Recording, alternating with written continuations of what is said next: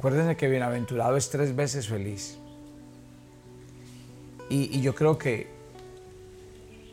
tenemos más autopistas, tenemos edificios más altos, tenemos más modernidad, tenemos más ciencia, tenemos más de todo. Pero entre más tenemos, estamos perdiendo la esencia. Estamos perdiendo el secreto de por qué y para qué estamos aquí. El que no sabe para dónde va, cualquier bus le sirve. Y si uno en la vida no, no vive con un propósito, mire, si hay algo importante en la vida es el propósito y uno tiene que buscar cada día el propósito. A mí me da mucha tristeza oír las estadísticas que dicen que el 80% de la gente que trabaja, trabaja en el lugar que no quiere, trabaja haciendo lo que no le gusta hacer, trabaja por ganarse la vida porque, porque pues no hay otra cosa. Pero lo que uno mira en el trasfondo de, mientras la gente trabaja es que la gente no es feliz. Uno mira los matrimonios y a veces los matrimonios se llevan ya más por costumbre, por fuerza, por inercia. Hay muchos que están llevando el matrimonio por los hijos. De hecho, conocemos muchas historias de matrimonios donde ya cada uno duerme en su propia camita aparte, como para no armar espavientos, como para no... ¿Y a cuántas cosas termina uno acostumbrándose en la vida? Acostumbrado. Acostúmbrese a vivir, acostúmbrese a aparentar, a y- y la procesión por dentro. Yo siempre he hablado de siete áreas. Y mientras pensaba en este lugar y pensaba en esto que les voy a decir, porque son las siete áreas donde, donde yo siempre digo que debemos planear la vida. Y si yo pienso en las siete áreas, mire, piensen esto. Y escríbanlas, por favor, que no, las voy a desarrollar hoy. Vamos a desarrollarlas cuando sea tiempo y cuando me oigan en, los devocionales se van a acordar que, se los toqué a ustedes de primer vez. ¿Qué vive el ser humano? Agotamiento físico. ¿Cómo vivimos? ¿Cómo vivimos? Cansados. ¿Cierto? Vivimos cansados. Ahora, ese agotamiento físico, ¿qué trae? Que la gente vive esclava de las medicinas, que la gente no duerme bien, que la gente tiene problemas de obesidad, problemas de comer mal. Esa es una realidad que vivimos. Y entonces, ¿qué terminamos siendo esclavos? Esclavos de vivir bajo tratamientos, vivir bajo medicinas, vivir con dolores, nos quejamos de una cosa, nos quejamos de la otra. Y físicamente vivimos esa realidad. Entonces, ¿cómo vivimos? Agotados físicamente. Y se nos ve.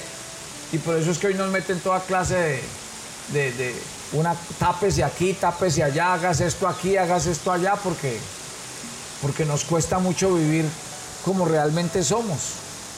Porque nuestro proceso de deterioro, de- de- de deterioro es acelerado, acelerado por todo, por el mismo estilo. Porque nos cuesta, por ejemplo, físicamente, nos cuesta descansar, dormir bien, hacer las cosas con balance, nos cuesta. Entonces, ¿cómo vivimos? Agotados físicamente, porque el cuerpo es el que recibe el impacto. Ustedes ven, y se los han dicho y se los han advertido. Hay gente que trabaja 18 y 20 horas y dice, no, es que yo soy un berraco, yo toda la vida he trabajado. Pero lo que le dice el médico, siga abusando y el día de mañana el cuerpo le pasa factura. ¿Sí? Siga abusando y le pasa factura. Y así va a pasar. Y a muchos la factura nos llega anticipada. ¿Sí? Si hay algo que me llama la atención de la Biblia era cómo se moría la gente. Oye, increíble. La Biblia dice que la gente se moría llena de vida. ¿Qué le dijo el Señor a Moisés? Vaya muera en el monte. Los mandaban a morir. Vea, vaya muérase, pero nadie se moría de achaques, ni se moría de dolores, ni se... No, Señor. O sea, prácticamente uno le decían, vea, mañana le toca morirse, hermano. Imagínese, pues. Y así se moría la gente en la Biblia. Dice la Biblia que, eh, eh, ¿cómo dice la Biblia? Que, morían llenos de días y llenos de vida. Pero se tenían que morir porque era el plan de Dios. En cambio, ¿cuál es el, lema de hoy? O más bien, la realidad hoy, la gente se muere antes de tiempo y la, la gente se muere saturada, entubada, con 10.000 tratamientos. La medicina misma nos está matando porque tanta medicina, ustedes saben lo que produce en el cuerpo y de ahí para allá. ¿Cómo vivimos? Agotados físicamente. Y una persona que vive agotada físicamente, pues obviamente. ¿Cómo vivimos? Pues mm, de queja en queja. Sí. De médico en médico, en tratamiento en tratamiento. Y el uno dice yo uso esto y el otro dice yo uso tal cosa. Y el uno le receta pastilla al uno y el otro crema al otro y el otro... Y ese es el pan de todos los días. Segundo, ¿cómo vivimos? Embotados mentalmente. ¿Y cuando vivimos? Eh, a ver, ¿qué es ese embotamiento mental? ¿Qué le pasa a uno cuando se satura? Se embota. Y por mucho que uno ya quiera eh, leer más, eh, hacer más, ¿qué, ¿qué, puede? No se puede hacer nada. Porque ¿qué produce el embotamiento? Que usted lee y no entiende. Usted hace algo y está haciendo como un zombie. Porque usted está embotado. Y embotado es que está saturado. Y esa saturación no lo deja, por ejemplo, mire, hay una palabra que me han oído ustedes a mí. Hay una palabra que nos robó la, nueva era, que nos la robó la, las corrientes de la filosofía moderna, la palabra meditación. La palabra meditación es bíblica. Es bíblica y muy bíblica. De hecho, yo creo que una verdadera oración parte de aprender a meditar. Pero vaya, dígale a una persona que medite. O sea, nosotros decimos, voy a orar. ¿Y qué nos pasa a los dos minutos? Uy, no pagué tal cosa. Uy, esa cita. Uy, yo. A los dos minutos, ¿cómo estamos? no nota, revolucionados. Revolucionados. ¿Y qué nos toca hacer? Pues pararnos, escribir, hacer alguna cosa, porque realmente nos cuesta. ¿Qué dice la Biblia? Estar quietos y conocer que yo soy Dios. ¿Dónde habla Dios? ¿Dónde habla Dios? En la quietud del corazón. Marta, Marta, afanada y turbada, estás con muchas cosas que hacer y solo una cosa es necesaria. Pero ¿cómo mantiene el corazón embotado? Entonces un corazón embotado medita, no. Un corazón enmotado aprende a ver lo que dice la Biblia, que la creación revela a Dios, su poder, su presencia, su palabra. No, uno en un embotado, ¿qué? ¿Cuál clima? ¿Cuál flores? ¿Cuál paisaje? ¿Cuál nada? Eso hágale que lo que falta es tiempo y porque el día no tiene 28 horas y porque tal cosa y porque se nos olvida el ejercicio de aprender a qué? A disfrutar de la sencillez de las cosas, de la vida, del paisaje, de las personas, de las flores, de los pájaros. Entonces viene el marketing y si nos embota y nos tira es marcas y aquello y posiciones y estratos y grupos sociales y para eso sí vivimos. Y estamos entretenidos en eso, en usar una cosa, en usar la otra. ¿Por qué? Porque no hemos aprendido a disfrutar qué? La sencillez de la vida porque no hemos aprendido a vivir sin cargas, sin pesos, sin posiciones, sin cargos, sin nada. Todos, todos somos uno solo, hijos de un mismo Padre, iguales, personas, seres humanos. Para Dios no hay estratos, razas, culturas, lenguas, nada, somos uno. El mundo fue el que nos embotó de cosas y vivimos embotados.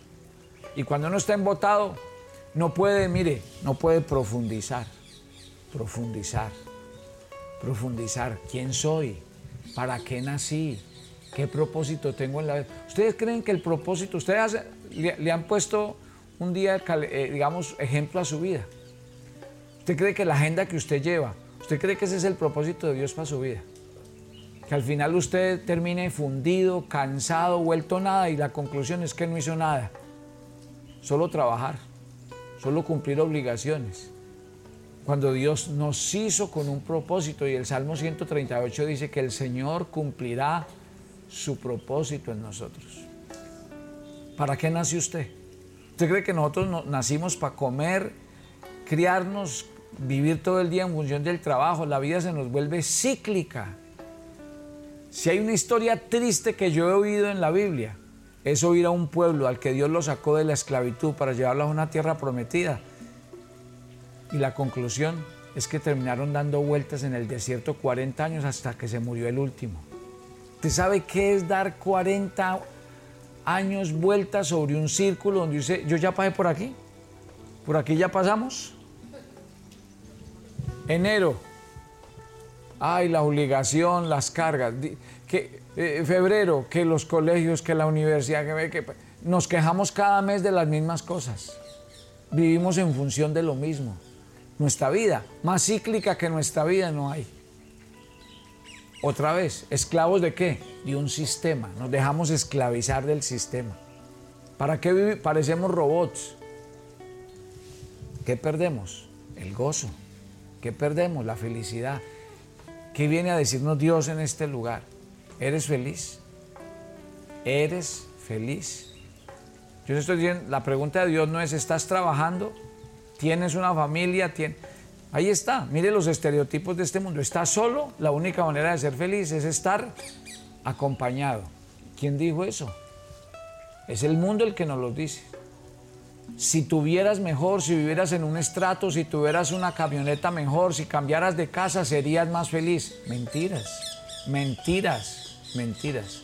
La pregunta en este lugar para nosotros hoy es, ¿eres feliz? ¿Eres feliz? con lo que tienes, con lo que Dios te ha regalado. Tienes contentamiento en el corazón, porque el contentamiento no tiene nada que ver con las circunstancias, con lo que me rodea. el, amor y la felicidad son una decisión, son una decisión del corazón. ¿Somos felices? Yo pregunto, ¿por qué quieren jubilar? ¿Por qué dejan que el mundo los pensione y los jubile? No se pensione, no se jubile. Dedique su vida a servir a Dios, a servir a otros, a vivir para un propósito. Encuentre su propósito y viva para Él. Pero no, las que son abuelas van y se buscan eh, nietos para criar y se dejan poner obligaciones de todo el mundo. Cuando usted tiene que vivir es su vida y ser feliz y disfrutar de lo que Dios le mandó a hacer. ¿Por qué no dedica su vida al Señor? A uno se le acaban los dolores, los achaques cuando vive en función de otro. Siéntese en una silla y verá cuando mucho, ay, cuando yo me siente y no tenga que trabajar, ese día se muere y se le alborotan todos los dolores. Porque uno tiene que vivir en función de hacer, de dar, de entregar, de vivir, porque nacimos con un propósito. ¿Cómo estás? Estás embotado mentalmente. Y como estás embotado mentalmente, no puedes pensar no puedes reflexionar, no puedes meditar, no puedes decirte la pregunta, ¿cómo estoy? ¿Hacia dónde voy? Si sigo como voy, ¿dónde voy a terminar? Esa es la pregunta en este lugar. Tercero, entonces estoy agotado como físicamente, estoy embotado como mentalmente. Ojo, estoy engañado espiritualmente, engañado. Porque el diablo nos ha puesto a vivir en función de otras cosas y nos alejó de la vida espiritual. Porque la vida espiritual es la que nos da el, la verdadera enfoque real de la vida, la perspectiva real de la vida. Pero espiritualmente, alejados de Dios, espiritualmente alejados de su palabra, espiritualmente cortos en nuestra vida de oración, de disciplinas espirituales. Entonces, ¿cómo estamos? Engañados. Engañados creyendo que hay otras cosas más importantes, engañados creyendo que hay cosas a las que hay que dedicarle más tiempo. Espiritualmente estamos engañados y por lo cual Jesús tuvo que decirle a sus discípulos, velen y oren para que no entren en la tentación del mundo en el que vivimos. Velen y oren, porque si no vamos a terminar siendo otras cosas, viviendo para otras cosas. Ustedes son seres espirituales. Lo que pasa es que como vivimos en un mundo físico, nos pusieron a vivir para un mundo físico. Pero eso no es cierto. Usted es más espiritual que físico. Porque le voy a dar un dato. Esto que tenemos aquí que se llama cuerpo es temporal, es pasajero. En cambio lo que tenemos adentro que es espiritual es eterno. Eterno. Y uno va a decidir con quién va a vivir. O con Jesús la eternidad o sin Dios toda una eternidad. Ahí está el punto. Entonces espiritualmente hay una decisión también que tomar. Debemos dejar de vivir para el mundo y para las cosas del mundo. No le entregue su vida y su fuerza al mundo. Qué tristeza cuando uno está sacando como conclusión que cuando se jubile se iba a servir a Dios. Entonces como que dice, no me le doy las obras de mi vida. Cuando a Dios hay que servirles cuando lo tenemos todo, nuestra fuerza, nuestra integridad, todo. Cuarto, estamos frustrados emocionalmente. Y le voy a decir una cosa, la frustración es el resultado de algo. Usted no ha visto que hay personas que dicen, usted por qué vive a toda hora bravo, enojado, responde con rabia. Eso se llama frustración. Porque una persona frustrada vive así. Una persona frustrada ya no es feliz. Y todo es una carga, todo es un peso, todo es... Si va a un lugar que es sol y si está lloviendo, tanta agua y por qué esto, y por qué aquello, y por qué... Y ¿sabe cómo vivimos? Frustrados. Frustrados de no haber hecho una carrera, de no haberme ido para otra parte, de no haberme quedado en tal ciudad, de no haberme casado con Julano de tal. Frustración, frustración, frustración, frustración. ¿Y qué somos? El cúmulo de eso. Y por eso no somos felices. Porque ¿cómo nos sentimos? Pues juega, es que nosotros, miren, nos volvimos unos expertos en disimular. Nos volvimos unos expertos en, en aparentar y en mostrar otra cosa, pero en el fondo, ¿cómo vivimos? Frustrados. No soy lo que yo hubiera querido ser. No vivo donde, como a mí me gustaría vivir. Pero no es porque usted no viva la vida que debería vivir ni esté haciendo lo que le gustaría hacer, es porque es su corazón el que está frustrado. Es su corazón el que no ha encontrado el propósito con el que Dios lo hizo. Por eso este lugar es para venirle, Señor, a hacerme la pregunta, a responderle a Dios, ¿eres feliz? ¿Eres feliz con la vida que llevas? Eso significa las bienaventuranzas. Feliz, feliz, feliz. Y Dios quiere que, quiere que realmente tomemos esa decisión y esa elección. En quinto lugar, estamos insatisfechos económicamente. Y por eso le coloqué insatisfechos económicamente. ¿Sabe por qué? Porque hay gente que teniendo y viviendo bien están insatisfechos. Hay gente que por naturaleza siempre vivirá insatisfecha. Porque el tema no es tener mucho o tener poco. Hay quienes teniendo mucho están insatisfechos y hay quienes teniendo poco están insatisfechos. Y por eso es que el mundo nos pone a las carreras, a vivir en función del trabajo y a volvernos esclavos del trabajo y esclavos de lo que hacemos porque sentimos que tenemos que tener más. Y la pregunta siempre ha sido, ¿y por qué tenemos que tener más? ¿Usted no ha ido a las, a las casas donde una persona tiene 100 pares de zapatos? No se puede poner sino uno y tiene 100. Y los que en Estados Unidos son frenéticos, regalan cosas con etiquetas después de un año de compradas, porque las compraron en un mall un día que fueron a dar una vuelta, les gustó y ni siquiera se abrió, ni siquiera se desempacó. Así es, así funciona la cosa. Increíble, porque a eso es lo que nos pone a vivir. Así eso, a, eso es a lo que nos pone el mundo, a eso, a eso. Y entonces ese es el, el sentimiento de insatisfacción, de insatisfacción. Porque es que a uno nada lo va a llenar, nada lo va a completar. Y siempre va a querer más, porque el hoyo se hace más profundo. Porque es que la satisfacción tiene que venir de dónde? Del corazón. Así es. En los tiempos de Jesús, ¿cómo se vivía? Con una túnica. Los más ricos tenían sandalias, los demás andaban a pie. De ahí para allá, ¿qué más usaba una persona? ¿Qué comía la gente? Mire, usted no ha visto la cotidianidad con la que comía la gente. Era un potaje y un pedazo de pan. Ya, pare de contar. Ahí no había más. Y otra vez, mire el mundo de hoy, mire el mundo de hoy, mire los manjares, mire todas las cosas, pero vivimos para eso. Y con eso ¿Qué nos generan? Insatisfacción, porque siempre, y compre una casa y verá. Y a veces la gente compra la casa y cuando llega dice, yo sé que Dios me va a dar algo mejor y apenas está llegando a la nueva. Sí, y entonces ahí es donde uno encuentra a los hijos de Dios diciendo, si es que yo soy un hijo de Dios, ¿por qué no me merezco lo mejor? ¿Y quién dijo que lo mejor es lo físico y lo material? ¿Quién dijo? ¿Quién dijo? Entonces ahí está familia, estamos felices. ¿Es feliz usted con el carro que conduce o se para el de la camioneta al lado y dice, esa es la que yo me merezco? Somos felices. Somos felices con lo que tenemos, con lo que somos. Le voy a dar un dato. Dios no nos va a dar más hasta que no aprendamos a estar agradecidos con lo que tenemos, a vivir contentos con lo que tenemos, a vivir cada etapa. Séptimo, estamos... No, sexto, desconectados relacionalmente. Nos hemos vuelto falsos, hipócritas, mentirosos. Vivimos desconectados de la gente. Ay, ojalá no empiecen aquí ahorita a hablar.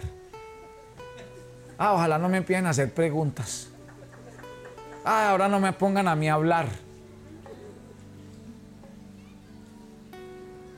Entre más alejada la gente, mejor.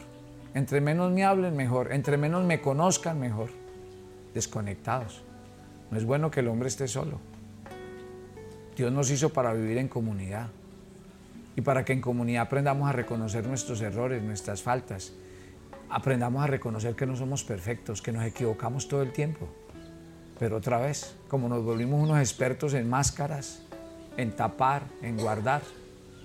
Entonces reímos, reímos, reímos, somos los chistosos del grupo, pero ¿cómo vivimos? ¿Cómo somos? ¿Cómo estamos? ¿Somos felices? ¿O nos da miedo que la gente descubra nuestra verdadera realidad y por eso es que nos alejamos? Nos da miedo que nos descubran tal y como somos y por eso no queremos abrirnos a la gente. Y nos da miedo llorar. Y una de las bienaventuranzas es bienaventurados los que lloran. Nos da pena que nos vean sufrir. Por eso es que nuestro matrimonio vive en crisis, porque como no pedimos ayuda, porque ¿para qué va a poner a hablar de los problemas de uno de la casa? Uno no habla de los problemas de uno. Así es. Así funciona este mundo. Aparente, guarde, tape.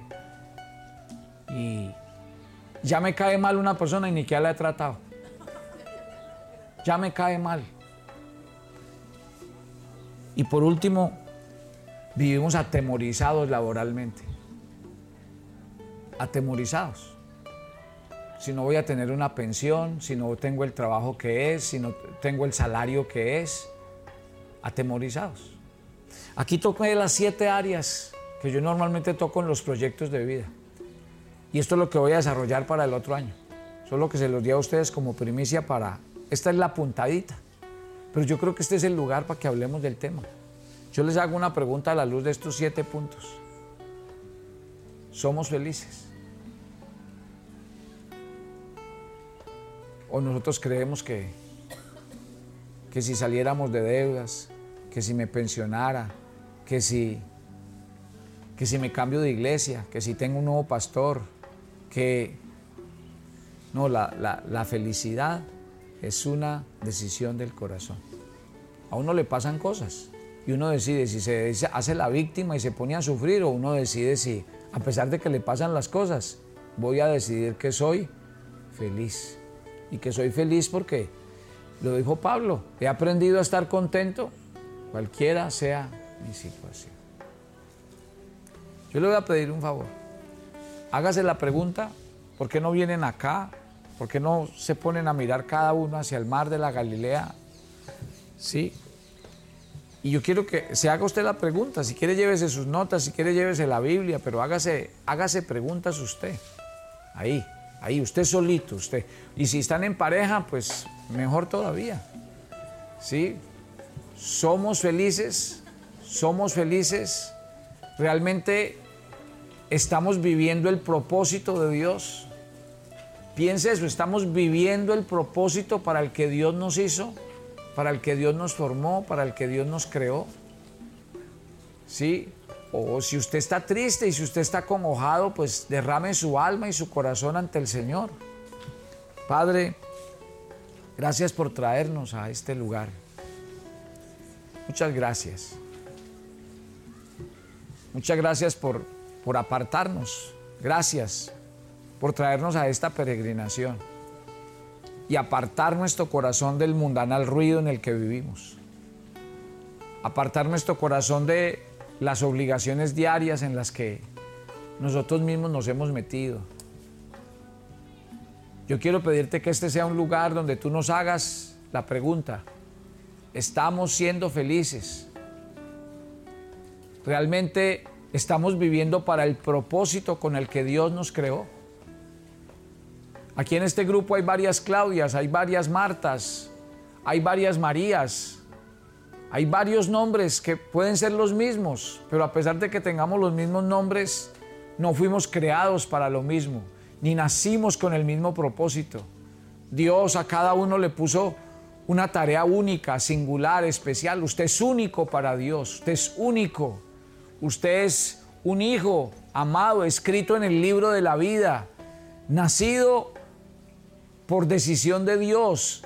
Usted no es un accidente, usted no es un error de sus padres. El día que Dios lo hizo a usted, pensó en usted pensó en cada uno de ustedes, pensó en su nombre y Él tiene cosas grandes para usted. Él ha depositado el gozo de su Hijo en su corazón. Quite en este, deje en este lugar todo despropósito, deje en este lugar todas estas siete puntos de los que hablamos esta mañana. Hable con Dios. Si usted se siente agotado físicamente, entregue su, agotamiento, su cansancio y dígale a Dios, ya no más. Ya no quiero andar trabajado, cargado, apurado en la vida. Quiero aprender a descansar, quiero aprender a sacar tiempo libre, quiero aprender a sacar tiempo para mí mismo, a sacar tiempo para mi esposa, para mis hijos, a sacar tiempo para la oración. Cada cosa en su sitio, cada cosa en su momento.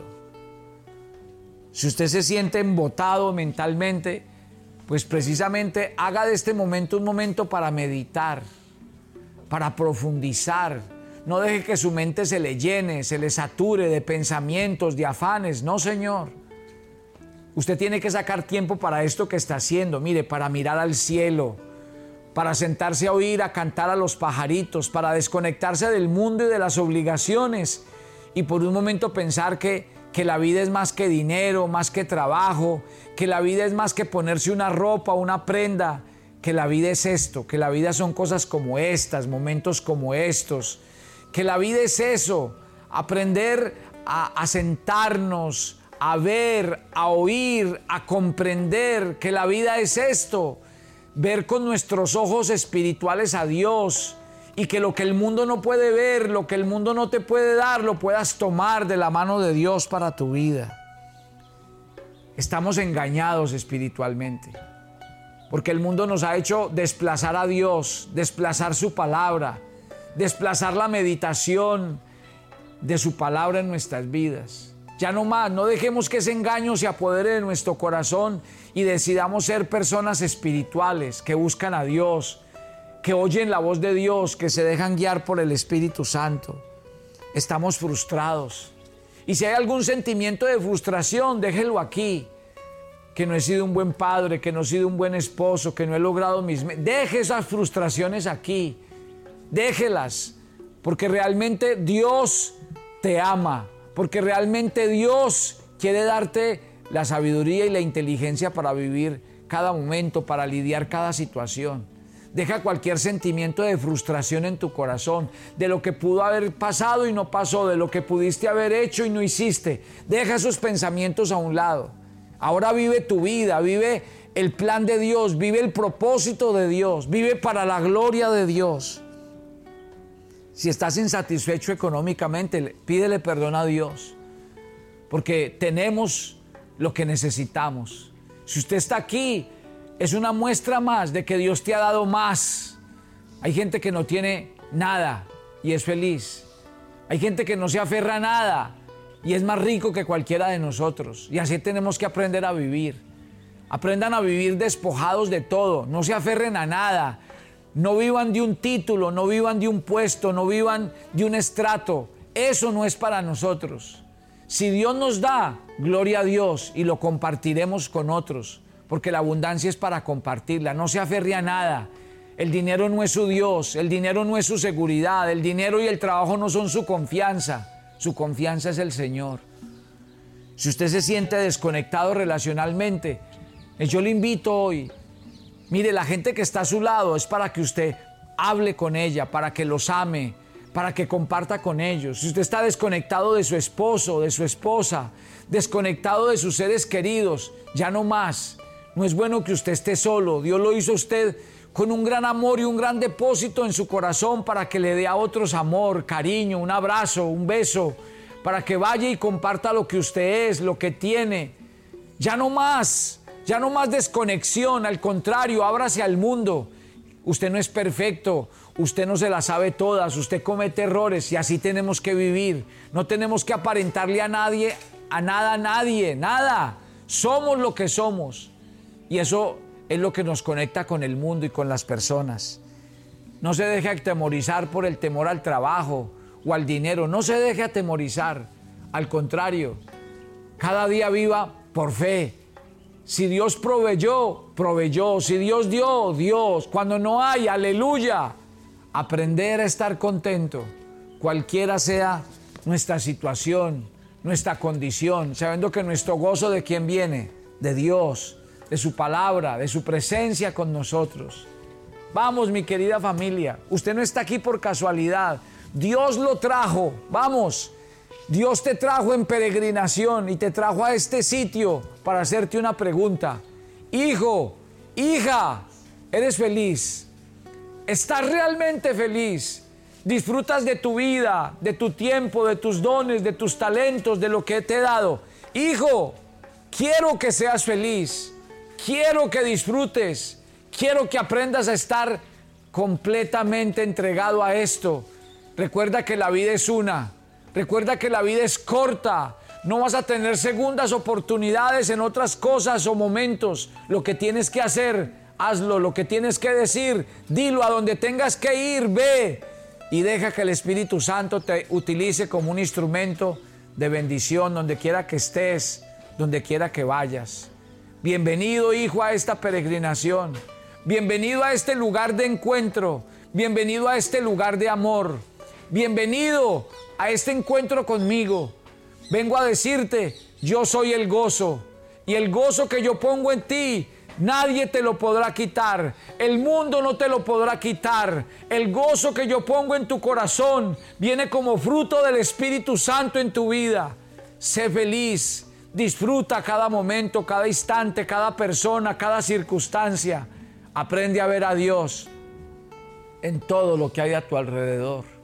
Mira a Dios, mira a Dios, porque Dios se manifiesta a través de las cosas creadas, de lo que oímos, de lo que vemos, de lo que percibimos. A eso te trajo Dios a esta peregrinación.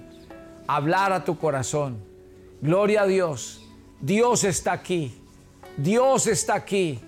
Dios quiere abrazarte esta mañana, abrazarte como su Padre, como tu hermano mayor, como tu proveedor, sustentador y guiador. Gloria a Dios. Gloria a Dios por este día. Gloria a Dios por este tiempo. Gloria a Dios por este momento de gozo en nuestros corazones y en el que Dios ministra nuestras vidas. Gloria a Dios. Gloria a Dios cuando el Señor hiciere volver la cautividad de Sión, seremos como los que sueñan. Entonces nuestra boca se llenará de risa, nuestra lengua de alabanza. Entonces dirán entre las naciones, grandes cosas ha hecho el Señor con estos, grandes cosas ha hecho el Señor con nosotros, estaremos alegres. Haz volver nuestra cautividad, oh Jehová, como los arroyos del Negev. Los que sembraron, los que sembraron con lágrimas, con regocijo segarán. Irán andando y llorando los que llevan la preciosa semilla, mas volverán a venir con regocijo, trayendo sus gavillas. Gloria a Dios. Este salmo nos lo regala Dios esta mañana a todos los que estamos aquí. Este salmo 126 dice que habrá recompensa para tu trabajo que tus lágrimas mientras siembran algún día se convertirán en gozo cuando recojas, que Dios alegrará tu corazón y lo llenará cada día con su presencia. Gloria a Dios. El Espíritu de Dios está en este lugar y la gloria de Dios llena este lugar. Gracias mi Padre. Gracias por hablarnos al corazón. A ti sea la alabanza y la gloria por todos los siglos, porque tú eres Dios, porque tú eres Señor y porque tú eres la roca eterna. Bendito sea, Señor.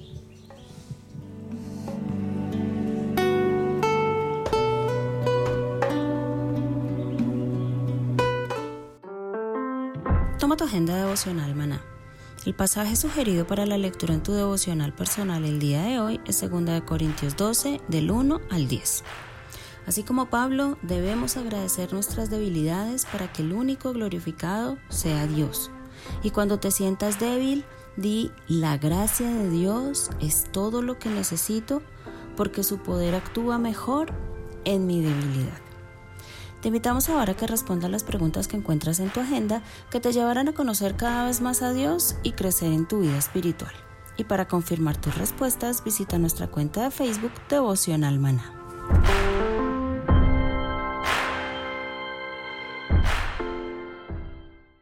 ¿Quieres enterarte de nuestros temas, reuniones y devocionales? Suscríbete a nuestro canal de YouTube Devocional Maná y da clic en la campanita de cualquiera de nuestros videos para activar el recordatorio.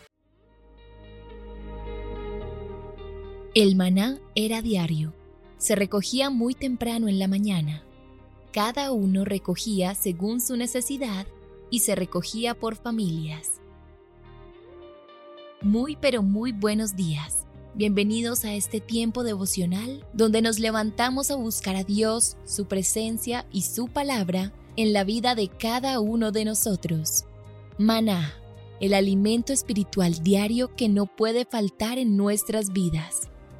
Conduce Carlos Ríos.